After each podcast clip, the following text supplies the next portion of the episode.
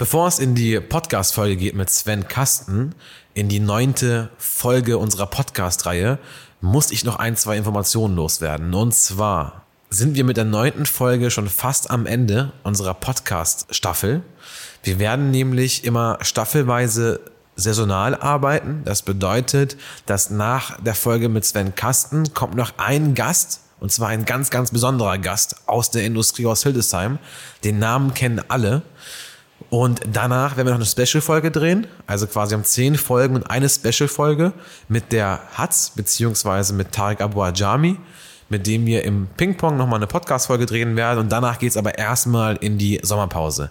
Nach der Sommerpause dürft ihr gespannt sein auf die zweite Staffel unseres Podcasts High Wirtschaft. Früher hätte man aber darüber niemals nachgedacht. Also man hat niemals nachgedacht über irgendwie, dass ich jetzt was Falsches sagen könnte oder so. Immer mehr ans Telefon rangegangen, auch aufgrund der mangelnden Möglichkeiten. Jetzt gibt es eben mehr Möglichkeiten, definitiv. Aber was glaubst du vielleicht auch, wo kann das wurzeln? Wo kommt das her? Meinst du, das ist irgendwie eine Corona-Geschichte? Meinst du, das ist ähm, hier Handy-Geschichte und Digitalisierungsgeschichte?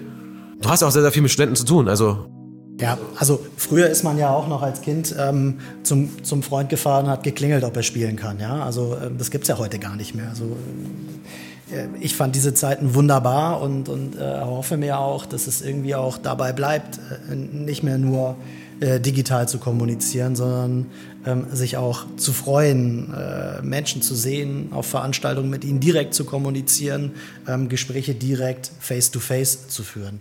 Mein Name ist Hassan Kaiki und das hier ist der Podcast High Wirtschaft. Wir begrüßen im Herzen Hildesheims in der Bischofsmühle spannende Gäste aus der regionalen Wirtschaft, der Tech- und Digitalszene.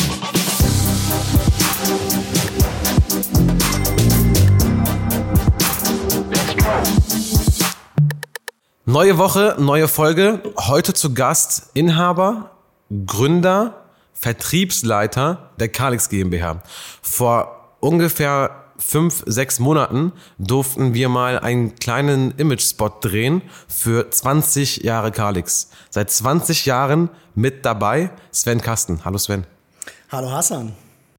Es freut uns extrem, dass du hier mit dabei bist. Vor allem auch deswegen, weil wir dich auch in den letzten ja, 12, 15 Monaten näher kennenlernen durften und so ein bisschen verstanden haben, was du machst.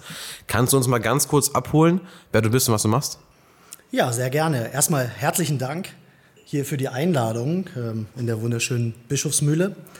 Ja, bin gebürtiger Hildesheimer, wenn man das so sagen kann. Habe meine komplette Schul- und Arbeitszeit bisher hier verbracht, Wirtschaftsabitur gemacht an der Friedrich-List-Schule okay. 1997 und dann in der Volksbank, damals noch in Hasum begonnen zu arbeiten, klassisch die, die Banklehre gemacht, dann durch die Fusion ja, in die nächstgrößere Bank gekommen, äh, in die Volksbank Hildesheim. Also hast du die Fusion miterlebt? Ich habe die Fusion Hasum und Hildesheim miterlebt, ja. Okay, aber also die Fusion Hildesheim, Lehrte, Pattensen, so wie es jetzt gerade steht? Die kam sehr viel später. Okay, okay, okay. Und also du hast ganz normal eine Ausbildung gemacht an der ganz, Volksbank ganz für genau, drei Jahre? Genau. Zweieinhalb Jahre Ausbildung ja. bei der Volksbank Hildesheim ja. mit Berufsschule in Hildesheim und allem, was dazugehört. Und was kam danach? Danach habe ich mich dafür entschieden, BWL zu studieren, ähm, was ja hier in Hildesheim an der Fachhochschule seinerzeit noch ging. Ähm, ja, wenn man nicht weiß, was man werden soll, wird man Betriebswirt. So oder so ähnlich war es. Die Bankkarriere ähm, oder der Bankwerdegang war dort für mich keine Alternative, ähm, weil das einfach ja, zu, zu, vorgeschrieben war, zu, zu eingeschränkt in meinen Augen. Und dann war der Weg einfach, okay, ich studiere BWL. Und ähm, ja, nach sehr kurzer Zeit ist daraus dann eine Firmengründung entstanden. Äh, dann, dann war schon Kalix oder kam noch was anderes, was anderes Nein, vorher? ich bin dann, ich bin dann, ähm, habe dann die ersten Schritte im, im, im klassischen Finanzdienstleistungsmarkt ähm, unternommen, habe halt geschaut, wie kann ich mein Studium, wie kann ich meine Kompetenzen aus der Banklehre kombinieren und ähm, habe dann äh, zeitweise bei einem Hamburger Unternehmen, welches ein, ein äh, Büro hatte hier in Hildesheim, gearbeitet bei der, bei der Tekis, ähm, okay. spezialisiert auf Aktien, Aktienfonds. Okay. Da habe ich so meine ersten Schritte im freien Finanzdienstleistungsmarkt. Und das war jetzt schon 25 Jahre her? Das war 2001. Okay, krass. Und aber waren diese diese Vertriebsstrukturen damals schon so groß oder sind die erst in den letzten 20 Jahren so groß geworden? Also jetzt nicht nur Tekes, Telis oder auch die VAG und so weiter? Ja, die Vertriebsstrukturen der großen Finanzvertriebe in Deutschland waren seinerzeit natürlich schon so groß.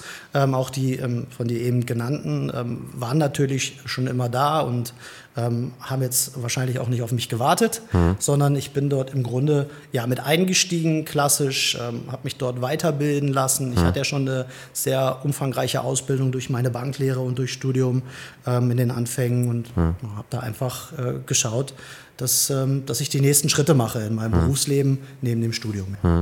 In deinem Leben geht es ja auch sehr viel, fast in jedem Moment ähm, auch ums Verkaufen. Wahrscheinlich hast du auch damals äh, das gelernt. Also man hat immer als Außenstehender das Bild, dass wenn man in so eine Tekes, Teles irgendwie Vertriebsstruktur reinkommt, dass man da gesagt bekommt, äh, Verkauf um jeden Preis. War das damals so in deiner Jugend und deswegen hast du dich gelöst oder war das nicht so? Kannst du uns ein bisschen näher bringen? Ja gut, die Jugend war sehr viel früher, also da hatte ich mit dem Thema Verkaufen noch nicht so viel zu tun. Aber ja, in der Bank ähm, ist es. Ähm, Verkauf ist, glaube ich, zu negativ. Also ich finde ähm, das Thema Verkaufen als extrem positiven, äh, als extrem positive Beschreibung, denn ähm, Verkaufen heißt ja, sich mit Menschen auseinanderzusetzen, zu überlegen, was ist jetzt der richtige, das richtige Thema, das richtige Produkt, das richtige Konzept. Von daher wird mir das ähm, häufig zu negativ dargestellt. Aber ähm, ja, mit Sicherheit gibt es, egal wo ähm, man ist, egal ob man jetzt im Finanzvertrieb arbeitet oder in der Bank, gewisse Ziele, die man erreichen muss. Ähm, wenn dem gleichgesetzt natürlich ein Verkaufsdruck herrscht, kann das nicht immer förderlich sein. Hm, hm. Okay, also insgesamt Volksbank Ausbildung, BWL studiert, ähm, Tekes Hildesheim mit aufgebaut damals. Ganz genau. Und dann daraus ist eine Gründung entstanden. Genau, also ähm, das war halt so, dass äh, die Tekes damals als Aktiengesellschaft übernommen wurde, seinerzeit noch vom AWD. Okay. Ähm, wir kennen ihn alle, den Herrn Maschmeyer, König äh, vom Höhle der Löwen. Genau. Ja. Und ja, ja. Ähm, ja, wir haben hier in Hildesheim dann für uns immer gesagt, da wollen wir nicht mitmachen. Wir, wir möchten dann unser eigenes äh, Unternehmen. Wer ist wir? Wer ist wir? Das waren damals fünf Gesellschafter. Ähm, also die, die Inhaber äh, damals waren Martin Bartölke. Ähm, der von der N-Bank. Der Martin? von der N-Bank, Echt? ja. ja also Krass, Martin, okay. äh, Martin war damals auch der Büroleiter. Vielleicht hört er hier rein. Schöne Grüße an ihn, wenn er reinhört. Ja, richtig aus. Also das waren ganz wunderbare Zeiten und wir haben viel von ihm auch lernen dürfen.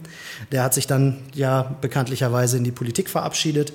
Ähm, ein weiterer Mitgesellschafter ähm, war der Holger Bock, der dann aus gesundheitlichen Gründen leider ausscheiden musste. Und heute haben im Grunde Marc Surey als Geschäftsführer, Marc Lasse und ich Grunde die Ruder der mhm. Calix GmbH mhm. seit 2002 in der Hand. Also jetzt, wenn wir mal ganz kurz darüber sprechen dürfen, also fünf Gesellschafter ist schon ein Brett. Ich habe selber mal eine Erfahrung gemacht, mit sechs Gesellschaftern zusammenzuarbeiten, also mit mir inklusive, und also mit fünf weiteren.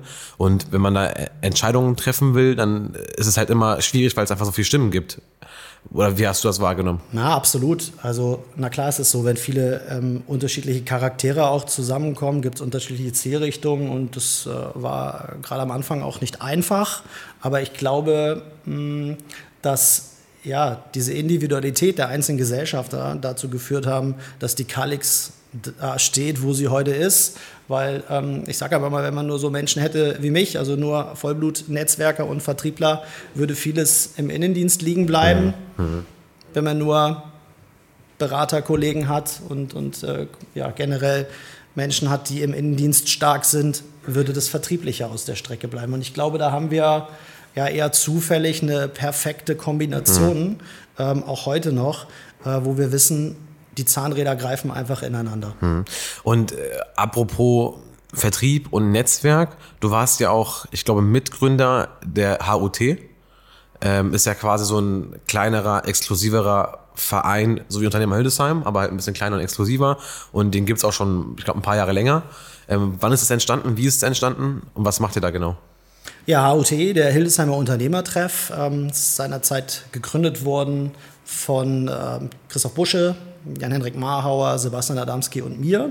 Wir haben uns einfach überlegt, es wäre doch clever und schlau hier für Hildesheim ein Zusammentreffen zu organisieren, wo unterschiedlichste Branchen zusammenkommen, über ihre Herausforderungen, über ihre Ziele sprechen und sich untereinander helfen, also einander unterstützen ähm, ja auf den Punkt gebracht, ähm, da zählt noch Handschlag. Ne? Also, dass wir einfach uns vertrauen, ähm, geschäftlich unterstützen und in allen Bereichen halt füreinander da sind. So ist es äh, vor acht Jahren mal ins Leben hm, gerufen worden. Und das sind 13, 15 Unternehmer? Aktuell sind wir 17 Unternehmen hm. aus entsprechenden Branchen und wir, ja. Aber auch planen- sehr, sehr namhafte Unternehmer. Ne? Also wenn Sehr man da, namhafte wenn, Wenn man Unternehmer. da eure Gewerbesteuer mal zusammenrechnen würde, würde da einiges zusammenkommen. Ja, gut, das müssen wir mal dem Finanzamt fragen, wie viel da so zusammenkommt. Aber das sind schon sehr, sehr bekannte Unternehmen hier in Hildesheim, ja. Ja. Ähm, apropos bekannte Unternehmer, tatsächlich ist es so, Folge 1 mit, mit Antoni Kosatz und ich glaube Folge 4 war das mit Sebastian Adamski, kamen tatsächlich beide von dir. Also da, da sieht man auch, dass äh, nicht nur ein Netzwerk vorhanden ist, sondern es auch sehr stark ist, was man auch wirklich nutzen kann, wo man auch mal sagen kann, hey, äh, fahr mal zu dem Hassan und mach mal da mal eine Podcast-Folge und dann machen die das auch wirklich, weil einfach da die Beziehung schon vorhanden ist. Ja, ich glaube auch, das ist das Wichtigste, gerade für so eine Stadt wie Hildesheim, ähm, dass man fair, offen miteinander arbeiten kann, ähm, dass man netzwerkt, dass man, ähm, wenn es halt passt, gemeinsam auch Geschäfte machen kann. Also so muss man es ja sagen, weil wir haben alle eine Menge Mitarbeiter, die, die ähm, arbeiten möchten, die arbeiten wollen. Ähm, und Wie viele habt das- Wir haben aktuell 16 Kolleginnen und Kollegen, also drei Gesellschafter und dann noch 13, wovon Wow, zwei okay. Auszubildende sind. Also wir gucken da auch, dass wir jedes Jahr ähm, wieder ja, neue Talente zu uns ins Unternehmen. Ist aber als Makler ist das schon eine, äh, also ganz gute Hausnummer. Es Ja. gibt, gibt wenige in Hildesheim, die da in der gleichen Größenordnung mitspielen können. Das weiß ich ehrlicherweise gar nicht, wie, wie groß die Büros der Kollegen sind, aber mit dem Team, mit dem Stamm, ähm, welches wir haben, sind wir schon, haben wir schon eine gute durchschnittliche Größe und vor allem, was uns wichtig ist, dass die Menschen gerne und lange bei uns arbeiten. Also unser Innendienstleister, Le- äh, Leiter, der Stefan Hadam, der, der ist jetzt schon seit über äh, zehn Jahren bei uns und ist halt mit 19 zu uns gekommen. Ne? Und ähm, Ähm, Spitzenzeiten wart ihr aber auch mal zwischendurch 25, glaube ich, hast du mir erzählt gehabt. Ja, Anfang der ähm, 2002, 2003er Jahre, als wir im Grunde aus der, aus der Finanzdienstleistungsfirma ähm, rübergegangen sind und Calix gegründet ähm, haben, sind natürlich viele mit uns gegangen.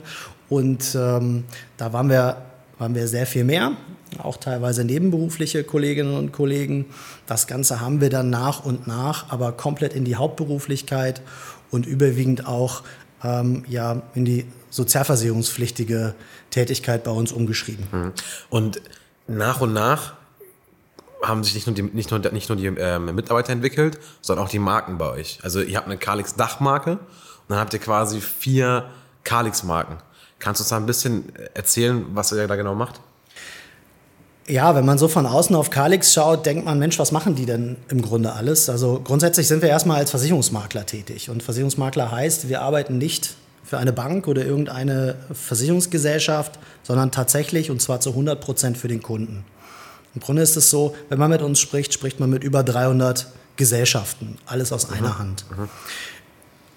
Der erste große Step war im Grunde die, der Kontakt zur Universität Hildesheim, wo, wie viele ja wissen, ganz viele Lehrerinnen und Lehrer studieren, wo wir einfach gefragt wurden, ob wir unterstützen können, ähm, quasi das ganze Fachschaftsthema, das, unter, ähm, das studentische Leben supporten können. Und daraus ist dann nach kurzer Zeit Kalix die Lehrerberater entstanden, dass wir mittlerweile Das war in welchem Jahr? das war 2004, 2005, Okay. so grobe Kante. Okay. Ähm, es war ein Prozess, dass wir natürlich erstmal die ersten Kundinnen und Kunden dort gewinnen konnten und durften, uns dort einen Namen gemacht haben und dann einfach gesagt haben, okay, wir brauchen einen Markennamen, wo sich halt diese Zielgruppe Lehrerinnen und Lehrer einfach wiederfindet. Und ähm, ja, heute sind wir zumindest hier in Hildesheim, glaube ich, gesetzt, wenn es darum geht, kompetente Informationen zum Thema Beamtenrecht, Krankenversicherung und so weiter zu Kalix, bekommen. Kalix Lehrerberater ist ja nur eine Marke. Dann habt ihr noch Kalix Mittelstand, ihr habt noch äh, Kalix Medical Ja. und noch Calix Baufinanzierung. Baufinanzierung. Genau, also von der Historie ist es dann so, dass im nächsten Step dann Calix Medical dazugekommen ist durch unseren Bürostandort in Hannover, wo wir im Grunde mit der medizinischen ähm, Hochschule sehr, sehr einen guten Kontakt haben, wo im Grunde Absolventinnen und Absolventen zu uns ins Büro kommen. Und 2010 haben wir dann für mittelständische Unternehmen Calix Mittelstand Also au- aus als der- Marke hervorgerufen. Ja, also aus der Marketingperspektive finde ich das schon spannend, weil es ist, also wenn man eine Kalix-Marke hat und man sagt, ich bin Experte sowohl für Lehrer als auch für Mediziner, als auch für Unternehmer und auch für Immobilien, dann bekommt man da ein äh, Problem mit der Glaubwürdigkeit. Aber wenn man sagt, wir haben für ei- einzelne Bereiche haben wir einzelne eigene Experten und die sammeln sich unter einer eigenen Marke, dann gewinnt man schon das Vertrauen, okay, das ist wirklich ihr Expertengebiet. Und von daher ist das schon eine strategische Entscheidung, die du auf gar keinen Fall wahrscheinlich bereust. Ja, wie gesagt, von außen sieht so aus, Calix der große Bauchladen, aber Es gibt in den einzelnen Bereichen Lehrerberatung, Medical, auch im mittelständischen Bereich, wo es um die betriebliche Altersvorsorge, betriebliche Krankenversicherung, hm. Gewerbesachversicherung geht, natürlich Experten, die eigens dafür ausgebildet, weitergebildet, hm. äh, zertifiziert sind hm. ähm, und genau wissen, was sie in den einzelnen Bereichen zu tun haben. Hm. Aber von der Umsatzverteilung her, welcher Baustein überwiegt bei euch in der Firma? Also verdient ihr das meiste Geld mit Mittelstand oder mit Lehrer oder mit Medical? glaube, das hält sich die Waage. Also es ist natürlich okay. immer Saisongeschäft, ähm, gerade so im, im, im Lehramtbereich, äh, wenn dann äh, die Verbeamtungen anstehen zum Sommer oder äh, mit, dem, mit dem Schulhalbjahr. Aber ich glaube, wenn man mal über alles schaut, ähm, hält sich das die Waage. Mhm. Ist uns auch immer ganz wichtig, dass wir, dass wir alle Bereiche dauerhaft professionell bespielen und bedienen mhm. können. Wie viele Bestandskunden habt ihr? Wir betreuen aktuell an die 12.000 Menschen. 12.000 Menschen ja. betreut ihr? Also wenn 12.000 Menschen einen Versicherungsschaden haben, eine Frage zu einer Versicherung haben, äh, Beratung brauchen, dann rufen die euch an. Braucht ihr ja drei Callcenter. Naja, die rufen ja nicht alle auf einmal an, aber wir merken das schon, wenn es mal hart windet oder es viel regnet, dass dann am Montagmorgen ähm, die Anruffrequenz höher ist, als wenn wir einen ruhigen Sommerabend hatten. Mhm. Weil das ist ja auch euer, also das ist ja auch euer Anspruch. Also ich bin ja auch Kunde bei euch, von daher, also ihr sagt ja auch, wer Kunde bei uns ist, den beraten wir dann auch und den helfen wir auch, dafür sind wir da. Der ruft dann nicht irgendwie bei der Allianz an, sondern der ruft uns an. Und aber wenn man jetzt aber 12.000 Menschen hat, die dann dich anrufen oder hier die, die ähm, Beratungskollegen anrufen ähm, oder Servicekollegen anrufen, wenn es Probleme gibt, ist ja extrem Workload. Wie viele Servicekräfte habt ihr dafür? Also natürlich mache ich das nicht alles alleine. Wir haben ein, ein Innendienstteam, wo geschulte und kompetente Mitarbeiterinnen und Mitarbeiter sitzen. Wie viele sind das? Die, die, wissen genau, was zu tun sind. Das sind aktuell fünf Kollegen, wow, okay. die nur dafür da sind, um im Grunde diese Themen zu bespielen, um, um ähm, ja, zu helfen. Und wenn es eine Adressänderung ist, wenn es Fragen sind mhm. zum Kleingedruckten, wenn es Themenprobleme sind, dann sind die dafür da. Mhm. Ähm, ja, von Mensch zu Mensch, nicht über irgendeine Hotline oder über irgendeine KI direkt zu helfen. Also unser Credo ist innerhalb von 48 Stunden Hilfe Eine darzustellen. Antwort zu liefern. Ähm, allerdings ist es ja so, wenn wir uns jetzt mal ein bisschen die Start-up-Szene anschauen, in SureTech und da mal rüberschielen, dann haben die ja erkannt, dass einige Produkte A, entweder nicht mehr beratungsbedürftig sind oder B, einfach aufgrund der Informationsflut in der digitalen Welt die Konsumenten oder die Versicherungsnehmer sich selber informieren können, also quasi sich se selber darüber recherchieren können und, und die Informationen finden, die sie brauchen, um selber eine Versicherung sich für eine zu entscheiden und eine abzuschließen. Und dadurch gibt es eben auch Unternehmen wie Check24, wie VFox, verschiedene ähm, Insurtech-Startups, die auch schon Milliardenbewertungen haben, weil sie auch schon Millionen Kunden aufgebaut haben. Natürlich gibt es Fälle, wo man doch eine Beratung braucht, bei höherwertigeren Produkten vielleicht, vielleicht bei einer größeren Immobilienfinanzierung, vielleicht bei einer PKV oder sowas. Aber ansonsten sollte, spürt ihr das, dass so eine Kfz-Versicherung und eine Hausratsversicherung oder sowas, dass das plötzlich nicht mehr bei dem persönlichen Maklern abgeschlossen wird, sondern irgendwie online abgeschlossen wird? Absolut. Und ähm, im Grunde ist es erstmal wichtig, dass, ähm, dass die Menschen sich mit Dingen auseinandersetzen. Gerade das Thema Altersvorsorge, Pflegeversicherung, Gesundheitsabsicherung. Früh genug auch mit vielen Dingen anzufangen, das gehört halt ja in die Köpfe von Berufsstartern, von jungen Menschen gerade. Also Thema auch äh, finanzielle Bildung. Und da machen natürlich die Check24s, Clarks und wie sie alle heißen einen extrem guten Job. Klar sind die viel, viel, viel größer. Hm, wir sagen für den Standort Hildesheim, Hannover, Braunschweig, welches unser Speckgürtel ist, ähm, das ist alles gut. Wir haben im Grunde im Background, was die, was die Vergleiche angeht, die gleiche Software, die gleichen Möglichkeiten. Aber wir möchten, dass Menschen für Menschen da sind. Wir wollen als Mensch für unseren Kunden da sein, Rat und Tat beiseite stehen. Klar hat sich da ein bisschen was verändert, dass wir jetzt nicht ständig überall hinfahren wollen und können, sondern sehr viel digital beraten. Ähm, das bringt natürlich äh, jedem mehr Flexibilität, auch in den Abendstunden oder morgens ähm, viel mehr Beratungsmöglichkeiten auch anzubieten. Hm. Aber natürlich merken wir, dass es eine Check24 und die eben von dir genannten Unternehmen gibt, die ähm, ja, den Markt versuchen natürlich einzunehmen. Was am Ende an Serviceleistungen dort steht, das mag jeder für sich natürlich selber beurteilen. Hm. Wir haben es häufig, dass dann tatsächlich auch mit Unterlagen ähm, der eben genannten Unternehmen zu uns gekommen wird und sagen, jetzt möchte ich doch noch mal drüber sprechen mhm. ähm, und zwar mit jemandem am Tisch. Und dann mhm. helfen wir gern. Mhm. Ähm, über 20 Jahre im Vertrieb, das heißt auch über 20 Jahre Kommunikation. Wie hat sich jetzt unabhängig von dem, von, aus der unternehmerischen Perspektive, wie hat sich generell die Kommunikation von Mensch zu Mensch verändert? Vielleicht auch generationenabhängig? Ja, ich glaube, das ganze Thema Social Media hat natürlich sehr, sehr viel verändert. Ähm, ich schaue da nicht immer positiv drauf, weil wir verlernen, und das ist meine Befürchtung, miteinander zu kommunizieren. Ähm, und bin mal gespannt, wo das in den nächsten Jahren hingeht, wenn das ganze Thema KI, Chat, GBT da noch mehr Durchdringung auch in den Markt bekommt. Hm, wie hat sich's verändert? Ja, wir sind früher noch mit einem Handy ähm, ohne Internet in den Vertrieb gegangen und haben Menschen einfach angerufen, gesagt, dass wir eine gute Dienstleistung anbieten und einfach ein Gespräch geführt und erklärt, wo der Vorteil ist. Ähm, heute habe ich das Gefühl, viele junge Menschen haben gar keine Lust mehr zu telefonieren mhm. ähm, und wehren das total ab, wohingegen sie sich halt auf den kompletten ähm, Mediakanälen bewegen und alles machen. Mhm.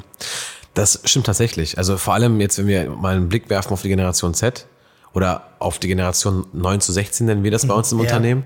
Ähm, bei, in der Generation 9 zu 16 sammeln wir Generation Y und Z gemeinsam in einen Topf, weil deren ähm, Kaufverhalten, Konsumverhalten in der digitalen Welt ähnelt und die also es, es ist irgendwie eine Angst entstanden vor der frontalen Kommunikation.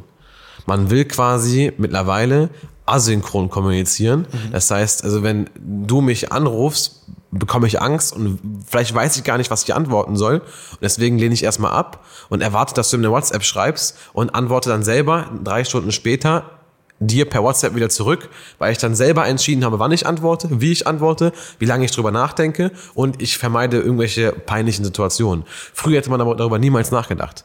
Also man hätte niemals nachgedacht über irgendwie, dass ich jetzt was Falsches sagen könnte oder so. Immer mehr ans Telefon rangegangen, auch aufgrund der mangelnden Möglichkeiten. Jetzt gibt es eben mehr Möglichkeiten, definitiv.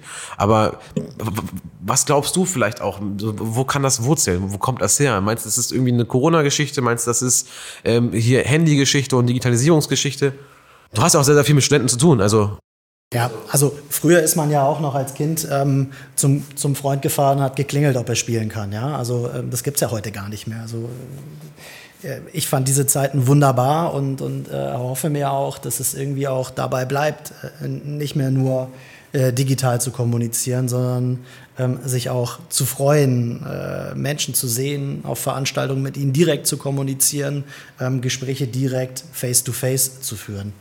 Ähm, wo das Ganze hingeht, ob das jetzt nur negativ sein wird, das, das ähm, vermag ich nicht zu beurteilen. Ich glaube, hinter jeder Entwicklung ähm, steht halt auch eine Möglichkeit, das Positive da mitzunehmen. Gerade für uns in der Kommunikation ist es natürlich total einfach, auf verschiedensten Medienkanälen, WhatsApp, Instagram, Facebook, durchaus Telefon, E-Mail, jetzt mit unseren Kunden in Kontakt zu treten. Und man muss das im Grunde wie ein großes Buffet sehen.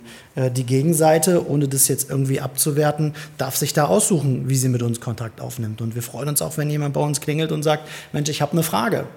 Hm. Wenn jemand bei uns anruft, wenn jemand so eine E-Mail schreibt oder über Instagram Kontakt zu uns aufnimmt, was, was mittlerweile sehr noch? häufig äh, auch ähm, passiert. Was überwiegt noch? E-Mails immer noch, oder? E-Mails, WhatsApp würde ich sagen aktuell. Mhm. Und tatsächlich auch der klassische Anruf, ja. 9 to 5 bei uns.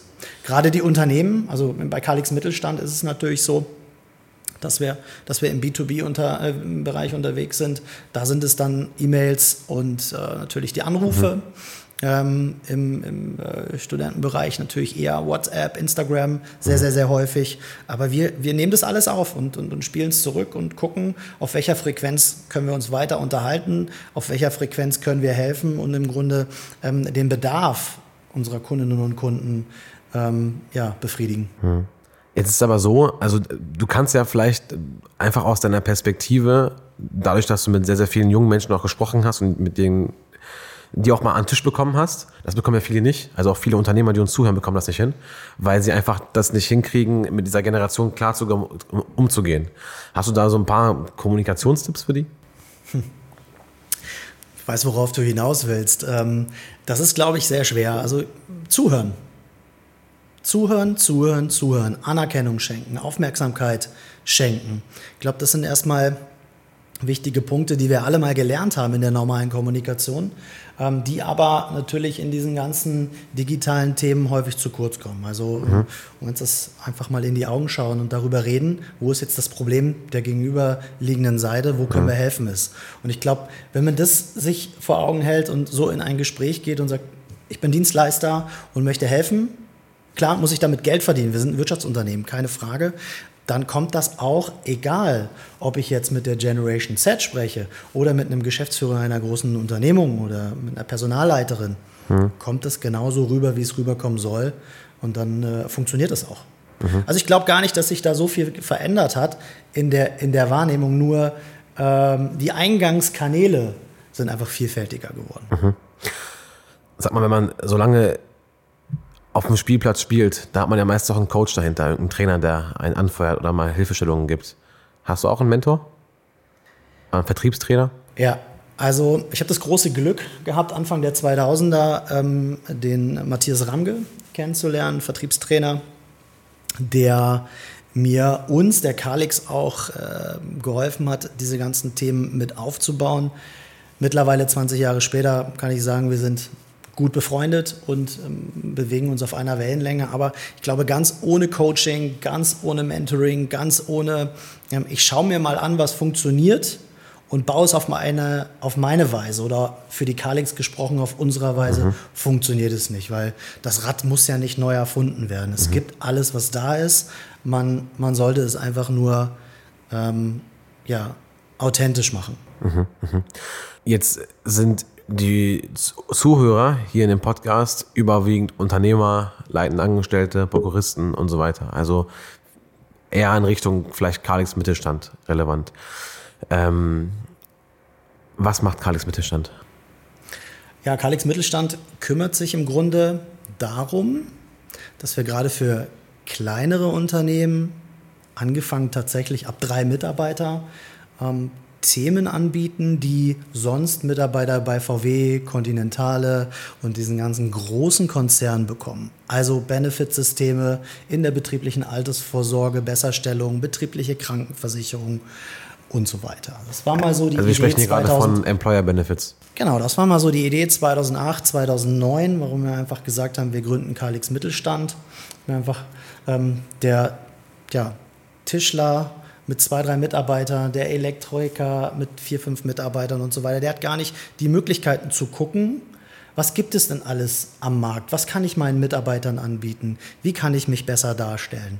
Mhm. Ähm, in großen Unternehmen gibt es da Personalabteilungen für, die das tagtäglich hauptberuflich machen.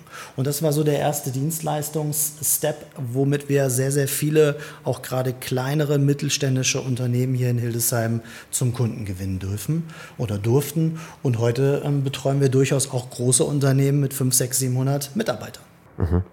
Also ähm, ich bin ja ein Fan von der Emotionalisierung von Gegebenheiten. Und also im Grunde genommen dürfen wir sagen, dass du schon einen Teil des Employer Brandings der Unternehmen mit übernommen hast und gefördert hast und dass du im Grunde genommen die Employer Benefits demokratisiert hast, demokratisierst hast, oh, Moment nochmal, dass du die Employer Benefits demokratisiert hast, äh, in dem Sinne, dass die Benefits eben nur zugänglich waren für Bosch, Conti und VW, aber nicht bei dem Tischler um die Ecke, der aber jetzt plötzlich auch diese Benefits anbieten konnte. Und genau jetzt zu der Zeit müsste ja eigentlich jetzt ein Ansturm kommen, weil alle sprechen, in jedem zweiten Forum geht es um Fachkräftemangel, Fachkräftemangel, Fachkräftemangel und alle versuchen, alles, alle möglichen Esse im Ärmel rauszuziehen und alles Mögliche zu präsentieren, dass die, die Mitarbeiter für sich gewinnen können. Also der Markt müsste doch dann jetzt gerade in den letzten zwei, drei Jahren, fünf Jahren, boom.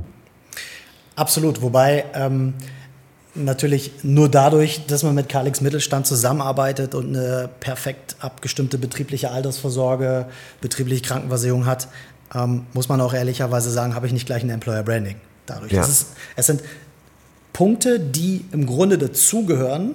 Und wenn man als Unternehmer, als, als Geschäftsleitung entschieden hat, dass ich das spiele, es gibt ja durchaus auch Firmen, die müssen das machen, tarifgebundene Unternehmen, aber diejenigen, die da frei sind und sagen, ich will mich da auch aufstellen, ähm, dann sollte man damit natürlich auch einen Sinn und einen Zweck bewegen und nicht einfach sagen, ja, das muss ich irgendwie machen, da gibt es ein Gesetz, nennt sich übrigens Betriebsrentenstärkungsgesetz, sondern mir ganz genau überlegen, ähm, welche Wirkung hat das. Und zwar geht es darum, meine Mitarbeiter besser zu stellen als bei anderen Unternehmen. Und genau das ähm, Ja. genießt gerade einen Ja. extrem hohen Zulauf. Ja. Und vor allem, also wenn der Unternehmer sagt, mir ist die Gesundheit meiner Mitarbeiter wichtig, dann kann er ja nicht, also das, das Kommunizieren und das Vertreten nach außen hin, das ist ja gut, ist auch wichtig, aber da muss ja auch intern, also auch drin was passieren. Er kann, ja leere Hülle quasi vermitteln. Also er muss ja dann gewisse Dinge machen. Er muss vielleicht ein, also ich, ich kenne Firmen, die haben wöchentlich einen Masseur in der Firma, der äh, quasi die Mitarbeiter massiert. Und wir haben Physio Physiotherapeuten in den Firmen und eben halt betriebliche Altersvorsorge oder sowas. Absolut, das ist natürlich das wichtigste ähm, Thema, das Thema Gesundheit. Und ähm, ja, jeder gesunde, zufriedene Mitarbeiter arbeitet erstmal gerne und besser. Und natürlich müssen sich und stellen sich die Firmen auch auf mit internen Massagen, Sportangeboten. Hansefit ist ein Riesenthema, ähm, betriebliches Gesundheitsmanagement. Ist das dieses BKV-Thema? das BKV-Thema wäre dann die Veredelung, indem man einfach sagt, okay, ich biete meinen Mitarbeitern die Möglichkeit an, über gewisse Budgets pro Jahr zu verfügen, die ich halt als Arbeitnehmer nutzen kann, indem ich mir dafür ähm, Zahnvorsorge äh, leisten kann, ähm, orthopädische Behandlungen, chiropraktische Behandlungen, ähm, eine neue Brille und so weiter. Dies sind ja alles Dinge, die mittlerweile selbst bezahlt werden müssen. Und wenn ich als Arbeitgeber mich hinstellen kann in einem Bewerbungsgespräch und sagen darf, Mensch, bei uns kriegst du das, das und das, ist es schon mal ein Punkt, wo wir auch ein wunderbares Feedback bekommen, wo, wo Arbeitnehmer glücklich gemacht werden, ja. Aber mir ist ganz wichtig, es ist nicht die eine Lösung, die zum Ziel führt, sondern es sind ganz, ganz, ganz viele Themen, ähm, die, die da ineinander greifen und dann dazu führen, dass man dort gute Systeme hat oder halt auch weniger gute Systeme. Du warst auch ein paar Wochen mal aktiv auf LinkedIn, dann wieder so ein bisschen zurückgezogen. Wie ist, wie ist deine ehrliche, persönliche Meinung für diese Plattform? Bezogen auf LinkedIn? Ja. Ich kann das noch nicht so richtig beurteilen. Also man kriegt ja immer ein schlechtes Gewissen, wenn man dann äh, Posts vielleicht auch von, von äh, Mitbewerbern, ähm, das sind dann eher die großen Versicherungsgesellschaften oder Banken liest. Ach, jetzt müsste man doch auch. Ähm, so ist es, glaube ich, bei Instagram und den anderen Plattformen auch, wenn da wunderschöne Bilder gepostet werden. Ähm, erlebe ich mich selber häu- häufig und sage, Mensch, da müssen wir jetzt was machen, da müssen wir jetzt ran, wir sollten mal, wir müssen Marketingbudgets und und und schalten. Ähm, ich bin mal gespannt, wo da die Reise hingeht. Ähm, mein persönlicher Wunsch ist, lass uns wieder gemeinsam am Tisch sprechen. Lass uns wieder Marketing face-to-face machen. Aber ähm, lass uns diese Kanäle auch nutzen, ähm, so wie sie kontrollierbar sind. So möchte ich es, glaube ich, mal Das ist ganz spannend, weil du bist einer von wenigen Unternehmern, die, der bei unter 20 Mitarbeitern eine, eine ganze Stelle hat für Social Media. Ja. Der die- den ganzen Tag nichts anderes macht, als Content zu produzieren, das zu veröffentlichen. Auf der anderen Seite aber äh, sagt, ich hätte dir am liebsten hier am Tisch und nicht per Instagram-Story und würde gerne mit dir persönlich sprechen. Diese, das, dieses Paradoxe erinnert mich gerade ein bisschen an Ingmar Müller, der auf der einen Seite sagt, ähm, wir, wir schließen gerade die Sparkassenfilialen, aber auf der anderen Seite sagt er, ich habe dann Bauchschmerzen, weil es mehr als um, ums Geld geht und die wollen eigentlich persönlich mit den Leuten sprechen. Also, aber ich glaube, das Erfolgskonzept, das hast du auch schon mal mir bestätigt gehabt, liegt irgendwo in der Mitte. Also es ist so ein hy- hybrides Erfolgsrezept. Ja, ich glaube, das eine zu tun heißt nicht, das andere zu lassen. Ähm, wenn man das als hybrides Erfolgskonzept mal als Überschrift stehen lassen möchte, dann haben Das wir ist so auf der, ein, das ist so ein Mustafa Sanja-Satz, ne? das haben wir, ähm, das haben wir, dann haben wir auf der anderen Seite den, den digitalen Vertrieb, die digitale Kommunikation. Ich glaube aber, sie funktioniert nicht ähm, ohne auch analoge Ansätze. Ja. Ich erlebe das zum Ja. Beispiel ähm, an der medizinischen Hochschule, ähm, bei unseren Ärzten und Zahnärzten und auch hier an der Uni Hildesheim. Die sehen uns, ähm, die sind vielleicht auf einer Infoveranstaltung, haben mich in einem Vortrag gesehen, ähm, haben die Meinung, oh, das ist ja ganz interessant, da könnte ich mich ja mal beschäftigen und haben dann einfach die Möglichkeit, unabhängig von einem Face-to-Face-Gespräch sich zu informieren. Im, sagen wir mal, normalen Privatkundenbereich eher über Facebook und über Instagram und auch über die Homepage. Im Ja, ja. B2B-Bereich dann natürlich über LinkedIn und natürlich auch über die Homepage Ja. und, und äh, Möglichkeiten und Vorträge. Ich glaube, die Kombination aus beiden Welten ist das Erfolgsrezept. Ich würde es mir auch wünschen, dass es so ist. Und äh, also im Grunde genommen ist es ja so, dass man eben, wie gesagt, durch das Digitale und das Analoge einfach die Interaktionsfrequenz mit dem Kunden erhöht. Und dass man, weil, also sonst, wenn man das eine lässt, dann hat- hast du halt Brüche in der, in der Interaktion und da kann irgendwann zwischendurch in der Customer Journey, also in der Kundenreise, kann da was plötzlich verloren gehen und wegbrechen. Absolut, also Customer Journey ist da ein Riesenthema, gerade bei uns, ähm, wenn, wir, wenn wir halt ähm, Menschen äh, für unsere Dienstleistung gewinnen, dann heißt es ja nicht, ja, wir, wir spielen heute mal was raus und dann hören die nichts von uns. Und ähm, es gibt viele, viele Themen, wo wir unterstützen können. Und da haben wir natürlich über die Kanäle immer die Möglichkeit, ähm, ja, wie ein Werbekanal, immer wieder Informationen zu bringen. Und jeder, der in dem Moment der Meinung ist, das ist interessant, kann zugreifen und sagen, Mensch, äh, liebe Kalix, lass mal drüber sprechen. Und du bist auch selber, auch als Chef, bist du dir nicht zu schade, mal das Handy in die Hand zu nehmen und mal ein kleines Video dazu zu drehen. Da musst du mal die äh, ganzen Unternehmer, die uns zuhören, mal ein bisschen motivieren, dass sie das auch mal so machen. Weil sobald man Social Media hört, wird immer gesagt, ja, macht ihr das mal oder wird geschoben, obwohl die Thematik ja trotzdem wichtig ist, weil die Menschen sind ja auf diesen Plattformen. Ja, aber das liegt, glaube ich, eher in meiner Natur, weil ich halt Lust habe zu kommunizieren. Und ob das jetzt analog ist oder digital, ähm, im, End, im Endeffekt, wenn ich ein Video drehe oder wir zusammen irgendwie was machen, Imagefilm, dann ist es ja auch kommunizieren. Ähm, ich glaube, derjenige, der da Lust hat, das gilt übrigens auch für die Mitarbeiter, fürs Team, ähm, da gibt es sofort einen Automatismus. Die werden da mitmachen. Diejenigen, die da eher defensiver rangehen, die werden ähm, damit irgendwie ein schlechtes Bauchgefühl haben. Und dann finde ich auch, darf man sie da nicht reindrängen. Also es muss immer authentisch bleiben in der Kommunikation, egal ob analog oder digital. Finde ich gut. Ja. Ganz wichtig. Finde ich gut. Ähm, jetzt ist es aber so, wir haben die vier Kalix-Marken und die verkaufen wir alle verschiedene Produkte. Aber trotzdem muss ja die Dachmarke Kalix, muss ja in allen Submarken, nenne ich es jetzt mal kurz, ähm, die gleichen Werte und Normen vermitteln. An welche drei Gefühle vertritt die Marke Kalix? Ehrlichkeit, Menschlichkeit, Unabhängigkeit.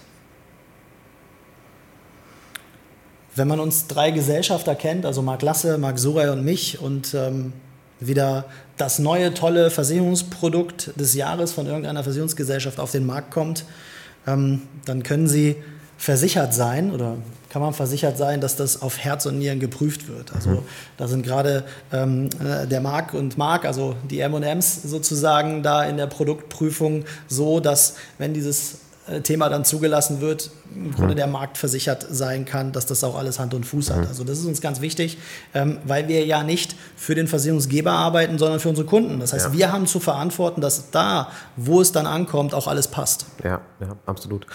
Weißt du, was ich spannend finden würde? Ich würde es spannend finden, wenn die ganze Versicherungsbranche sich nicht mehr damit rüsten würde, zu sagen, wir haben dieses Jahr so und so viel umgesetzt, sondern wenn die sich rüsten würden und sagen würden am Ende des Jahres, wir haben so und so viel für den Kunden eingespart oder wir haben den Kunden von so und so vielen Produkten ähm, beschützt und er hat das zum Glück doch nicht abgeschlossen, weil es war das fast falsche Produkt oder Ja, sowas. es geht gar nicht ums Einsparen. Also da bin ich auch der, der Meinung, dass dieses, ähm, ich kriege jetzt irgendwie mal drei oder vier oder sieben Prozent Rabatt auf irgendeine Versicherung, der komplett falsche Ansatz ist. Also ähm, es geht darum, Qualität zu erklären und zu wissen, wenn ich dies, das oder jenes tue, also in Sachen Versicherung abschließe, dann habe ich den und den Vorteil. Und ähm, diese, diese Aufklärungsarbeit, die ist, glaube ich, erstmal das Wichtige. Und natürlich könnte die Versicherungsbranche sich ähm, auch dort mal eher hinstellen und sagen, okay, ähm, bei den und den Schäden haben wir das und das gemacht und zwar in Größenordnungen, ähm, die, die ähm, riesig sind. Aber, aber wenn, wenn, wenn ich mir hundertprozentig sicher sein will, egal ob bei dir oder bei wem anders, dass mein Gegenüber kein Interesse an der, oder natürlich ein Interesse hat, aber, aber quasi seine Kommunikation so gesteuert ist, dass ich das beste Produkt bekomme und nicht eher die größte Provision, dann müsste ich ja eigentlich zu einer Honorarberatung, oder nicht? Hm. Ja gut, da muss man ja auch Geld dafür bezahlen, dass man beraten wird.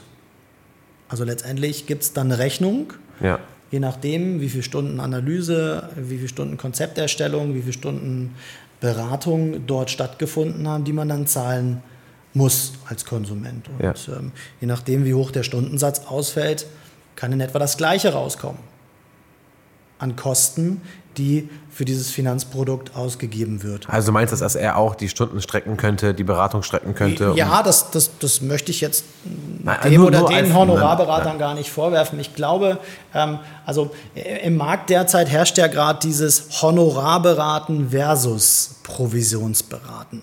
Ich sehe das, also ich würde gerne beide Bereiche beraten. Also das bedeutet, ähm, ich fände es super, wenn es der Kunde sich aussuchen könnte. Aber ich muss mich halt als Makler entscheiden, mache ich A oder B. Beides darfst du nicht. Beides darf ich. Aber du würdest beides machen können. Ich würde gerne wollen. beides ähm, anbieten, um dem, dem Konsumenten, wenn man es mal so möchte, äh, zu, zu ähm, entscheiden zu lassen, was er denn will. Nachdem er natürlich komplett transparent weiß, was ist auf der einen Seite an mhm. Dienstleistung, was ist auf der anderen Seite an Dienstleistung. Und mhm. ich glaube, da kommt auch in der Produktauswahl ähm, ein riesengroßer Hebel ähm, zugute, wenn man einfach weiß, was es für Lösungen gibt. Und wenn ich da einfach in, die, in das Regal der eher, sagen wir mal, von der Verwaltungsstruktur günstigen Produkte greife, dann ist manchmal sogar eine Honorarberatung vielleicht teurer.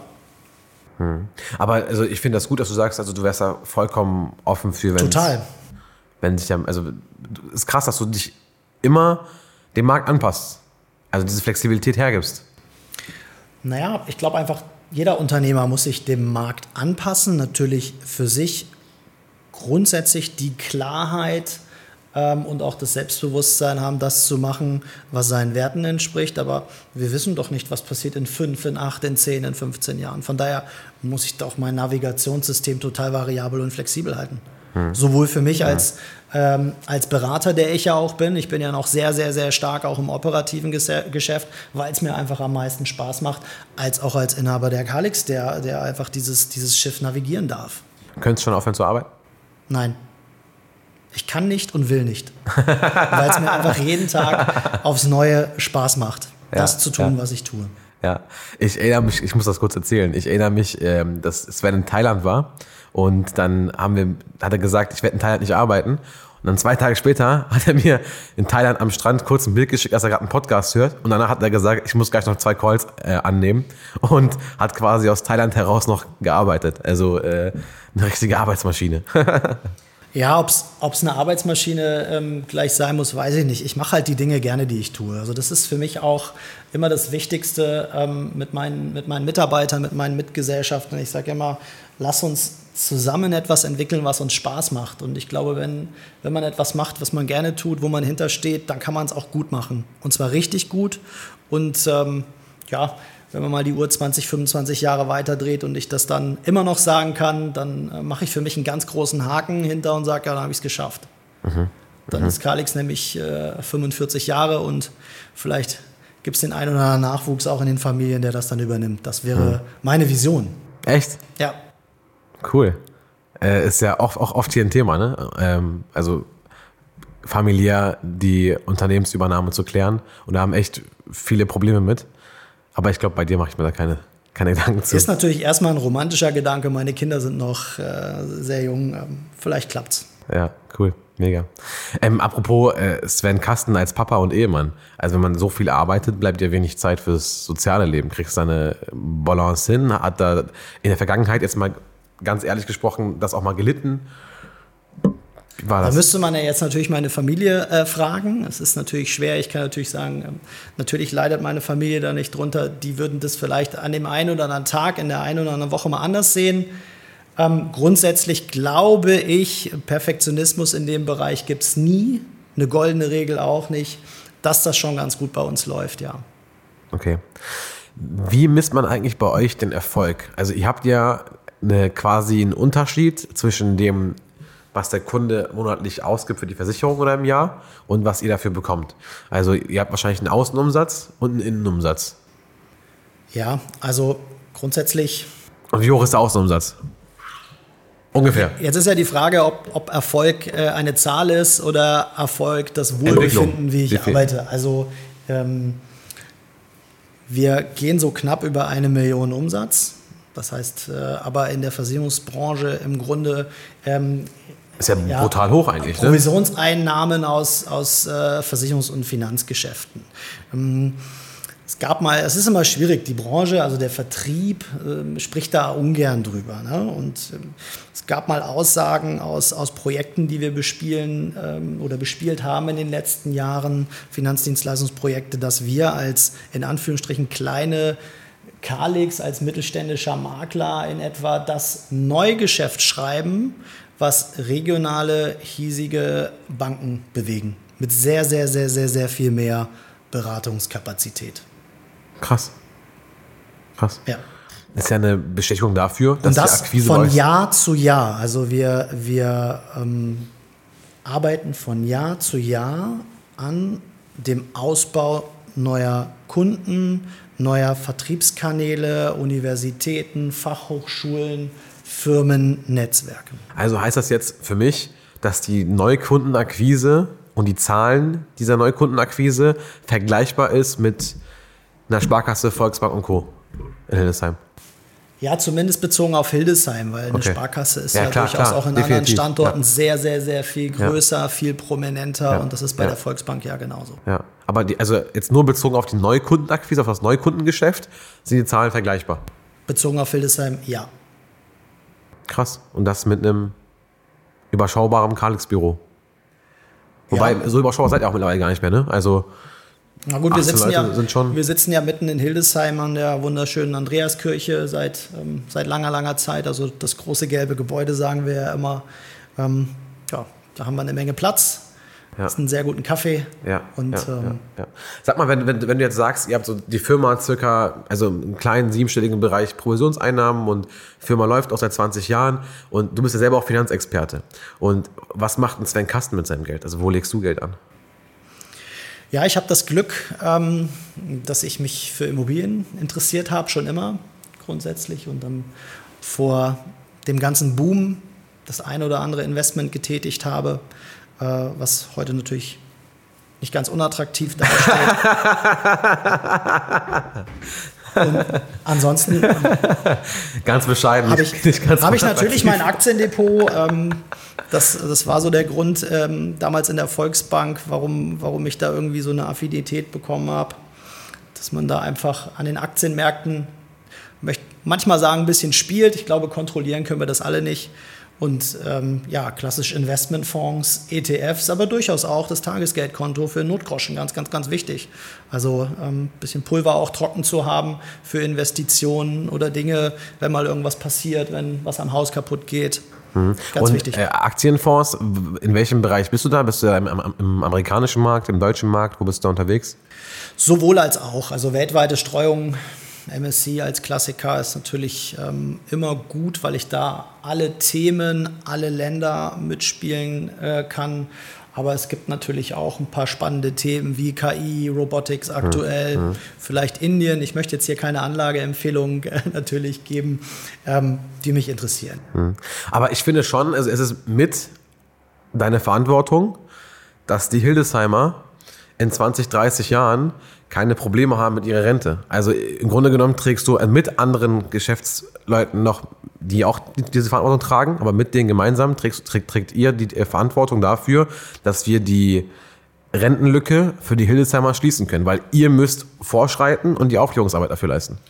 Absolut. Und das ist halt auch ein sehr herausforderndes Thema, denn ähm, ich glaube, uns allen ist bewusst, dass wir sehr viel mehr Vorsorgen, Altersvorsorge betreiben ähm, müssen. Klammer auf, sollten, Klammer zu. Nur äh, bei den ganzen Nebenkosten, die natürlich jetzt auf uns zurauschen, durch die Inflation und durch ja, extrem viele Herausforderungen, die auch gerade private Haushalte haben, ähm, steht man natürlich vor einer Entscheidung. Was mache ich jetzt? Ne? Spare ich 100 Euro in die Altersvorsorge oder brauche ich die 100 Euro jetzt vielleicht für andere Dinge, die sehr viel notwendiger sind? Nur mhm. irgendwann rennt einem die Zeit weg. Ja, Stichpunkt mhm. Zinseszinseffekt, das ist uns ganz wichtig, gerade auch bei den jungen Menschen mit Anfang 20, ähm, zu erklären, was bedeutet es, ein Jahr später erst zu beginnen mit dem Sparen? Welche Konsequenz hat das hinten? Da leisten wir tatsächlich auch Aufklärungsarbeit und. Verstehen die das? Ja. Echt? Okay. Ob sie es dann auch machen, aber ich glaube, das Verständnis ist grundsätzlich ja. da. Ja. Nur die Frage ist, welche Möglichkeiten hat man? Und da kommt wieder das Thema Kalix Mittelstand zum Tragen. Wenn ich dort ähm, einen cleveren Chef habe, einen Top-Arbeitgeber, der sagt, mir ist das halt auch wichtig, dass es meinen Mitarbeitern im Alter gut geht. Und ich mache nicht nur das, was mir hier der Staat vorschreibt, sondern ich gehe noch einen Meter mehr und vielleicht auch drei, vier Meter mehr. Dann glaube ich, kann man Kombinationen und Modelle entwickeln, die wirklich dazu beitragen, dass es ähm, ja, den Hildesheimer Arbeitnehmern besser gehen kann. Hm. Das heißt, du schiebst gerade die Verantwortung wieder zurück auf mich und meine Kollegen. Nein, ich schiebe nicht die Verantwortung zurück. Ich äh, sage nur, lass, gemeinsam. Uns, geht lass uns sprechen. Also nichts geht allein. Ne? Das ist ja auch so mein Lebensthema, warum ich äh, mit bei HUT bin, warum ich total gerne hier auch in die Bischofsmühle komme zu den Unternehmer Hildesheim, weil da sind Menschen, die irgendwie zumindest mal gleich denken, weil es Unternehmer sind, Führungskräfte, die erstmal was bewegen wollen. Und das, das ist das, was mich auch bewegt. Gemeinsam mit, mit, mit anderen ähm, Dinge lösen und Dinge hm. bewegen. Hm. Aber blickst du da trotzdem positiv drauf, dass wir das hinkriegen werden oder siehst du dann Dramatik dahinter? Nein, also ich sehe das total positiv. Man kann über alles reden, man kann über alles sprechen. Wenn die Zielrichtung klar ist, wird man das Ziel auch erreichen. Cyber Security höre ich in den letzten Wochen immer wieder öfter. Wir haben vor einem halben Jahr damit angefangen, darüber zu sprechen. Du hast mir mal gesagt, Cyberkriminalität ist ein Geschäft. Es kommt nicht darauf an, ob du angegriffen wirst, sondern wann du angegriffen wirst. Parallel dazu hatten wir vor kurzem Unternehmerforum. Da war ich im Cyberforum und meine Webseite war down, meine eigene, mitten in der Veranstaltung. Ähm, ist das so das Ding des Jahres für die äh, Versicherungsfirmen? Also ob es das Ding des Jahres in diesem Jahr ist für die Versicherungsfirmen, weiß ich nicht. Ähm, ob es eine Bedrohung ist für, für Firmen, für Mittelständler, ähm, ja. Also es ist ja nicht mehr die Frage, ob, sondern wann ich ein Problem kriege. Und ähm, ich glaube, da geht es gar nicht nur um, um das Versicherungsthema. Wir beschreiben das äh, bei uns immer als die Defense Lines. Also wir haben durchaus auch mit der, mit der Defense hier in Hildesheim sportlich zu tun, bei den Invaders, die ja jetzt ihren ersten Spieltag auch hatten. Aber wenn man sich das mal so vorstellt, ähm, ist eine ordentliche Cybersicherheit eigentlich fängt erstmal an in der Unternehmung, ähm, in, in, in, dem, in dem Unternehmen, in der IT, in der, in der Absicherung und vor allem auch ähm, in der Prävention, dass die Mitarbeiter wissen, was mhm. haben sie zu tun, und was dürfen sie halt nicht, mhm. um mhm. erstmal diese mhm. ganzen Dinge zu vermeiden. Das ist im Grunde wie mit der Gesundheit. Ja? Wenn ich, wenn ich ähm, meine Gesundheit präventiv schone und sage, ich muss jetzt halt mal aufpassen, dass ich nicht so viel arbeite, dass ich nicht rauche, dass ich äh, zur Zahnreinigung gehe und so weiter, mhm. dann ist die Wahrscheinlichkeit, krank zu werden, erstmal geringer. Und so ist es im Cyberschutz auch. Wir sind ja als Versicherungsgeber, als Versicherungsmakler nur das letzte Ende. Das heißt, mhm. wir werden gerufen, wenn es zu spät ist. Nämlich mhm. wenn der Angriff ähm, durchgedrungen ist und mich, ähm, eine mich, Firma erpresst wird ja, zum Beispiel. Ja, aber mich würde interessieren, bis wohin ihr abfangen könnt. Weil das Thema ist neu, die meisten wissen das noch nicht. Also äh, mal als Beispiel. Ich habe, ich bin jetzt Snox. Snox verkauft Socken. Ja. Und ich habe einen Online-Shop. Und ich mache mit meinem Online-Shop eine Million am Tag. Ähm, und jetzt, wird, jetzt werde ich angegriffen und mein Online-Shop ist für fünf Tage still und mir gehen fünf Millionen Euro Umsatz gehen flöten. Ja. Hinzu kommt, ich habe trotzdem meine Kosten. Hinzu kommt, ich habe vielleicht noch Drittschäden, weil irgendwelche Daten von Lieferanten, von Kunden sind weg und so weiter und so fort. Wo greift Cyber Security, also, also Insurance und wo nicht? Ja, also wir müssen halt hier trennen. Cyber Security und Cyber Versicherungsschutz. Versicherungsschutz, ja, also, hier sind wir. Der Versicherungsschutz greift für den Ausfall, zum Beispiel für den Umsatzausfall, auch für Drittschäden, die dann daraus entstehen. Ähm, dafür ist eine Cyberpolice, eine Cyberversicherung da. Das heißt, wenn ich eine Cyberversicherung hätte dann, und 5 Millionen Umsatz mir flöten gehen, dann würde ich die wieder zurückbekommen. Ja, das ist natürlich eine große Umsatzzahl, die du jetzt beschreibst. Es gibt äh, Versicherungsunternehmen, die äh, decken nur bis einer Million ein. Okay, Äh, man okay. muss dann halt ganz genau gucken, ob es zwei, drei Versicherer gibt, die sich dieses Risiko teilen. Also gewisse Konsortien, die wir natürlich als Makler da ähm, dann auch aufstellen können, damit halt der Versicherungsschutz genau so auf den Punkt gegeben ist, wie es die Unternehmung gerade fordert. Aber möglich, ja. Aber ich habe auch gehört, dass äh, viele Versicherungen gar nicht mehr das Ding machen, weil es einfach, also weil das Risiko zu hoch geworden ist. Also Versicherungen funktionieren nur dann, wenn man mehr einnimmt, als man ausgeben muss. Aber jetzt besteht die Gefahr für die Versicherung, dass sie mehr ausgeben müssen, als sie einnehmen.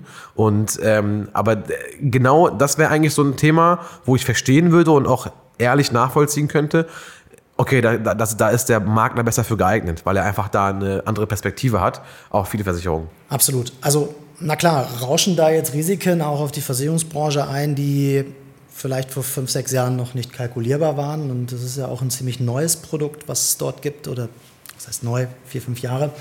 Ähm, man muss es vergleichen wie mit einer Gebäudeversicherung. Die kriege ich ja als Versicherungsprodukt auch nicht, wenn mein Haus marode ist oder ich habe große, große ähm, Schwierigkeiten, einen Versicherungsschutz darzustellen. Und so geht eine Cyberversicherung erstmal auch an und sagt, Mensch, klar, ich ähm, kann dich versichern, aber bitte sag doch erstmal, was hast du denn? Wie bist du denn aufgestellt? Wie ist deine IT-Struktur? Wie sind deine Backups und so weiter?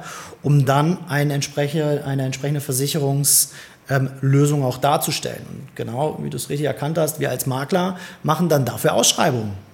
Also wir wissen heute nicht, ist es die Gesellschaft A, B oder C. Wir nehmen im Grunde die Situation auf der Unternehmung und schreiben dann aus am Markt und sagen, das Aber und das sind genau, die Anbieter. Aber also diese, dieses Verfahren, das ist ja für einen Versicherungsvertreter von nur einer Firma ein bisschen schwierig. Also wenn jetzt, jetzt zur Allianz gehen würde, würden die sagen ja oder nein. Und der Makler würde sagen, der sagt nein, aber vielleicht sagt der ja und dann schauen wir mal, was ganz wir genau, zusammenbasteln können. ganz genau, ganz genau. ja. Okay, verstanden. Eine Frage habe ich eben vergessen. Und zwar, wir haben über Kalix Mittelstand gesprochen, aber auch über die anderen Kalix-Marken. Wie ist bei euch umsatztechnisch äh, verteilt ähm, private Haushalte, also B2C und B2B-Geschäft? 50-50, 70-30? 60 privat, 40 Mittelstand. Okay. Wobei ich im Mittelstand natürlich auch dann wieder trennen müsste, wer ist quasi als Arbeitnehmer über eine betriebliche Altersvorsorge bei uns, der darf natürlich gerne auch im Privatbereich dann unsere Dienstleistungen nutzen.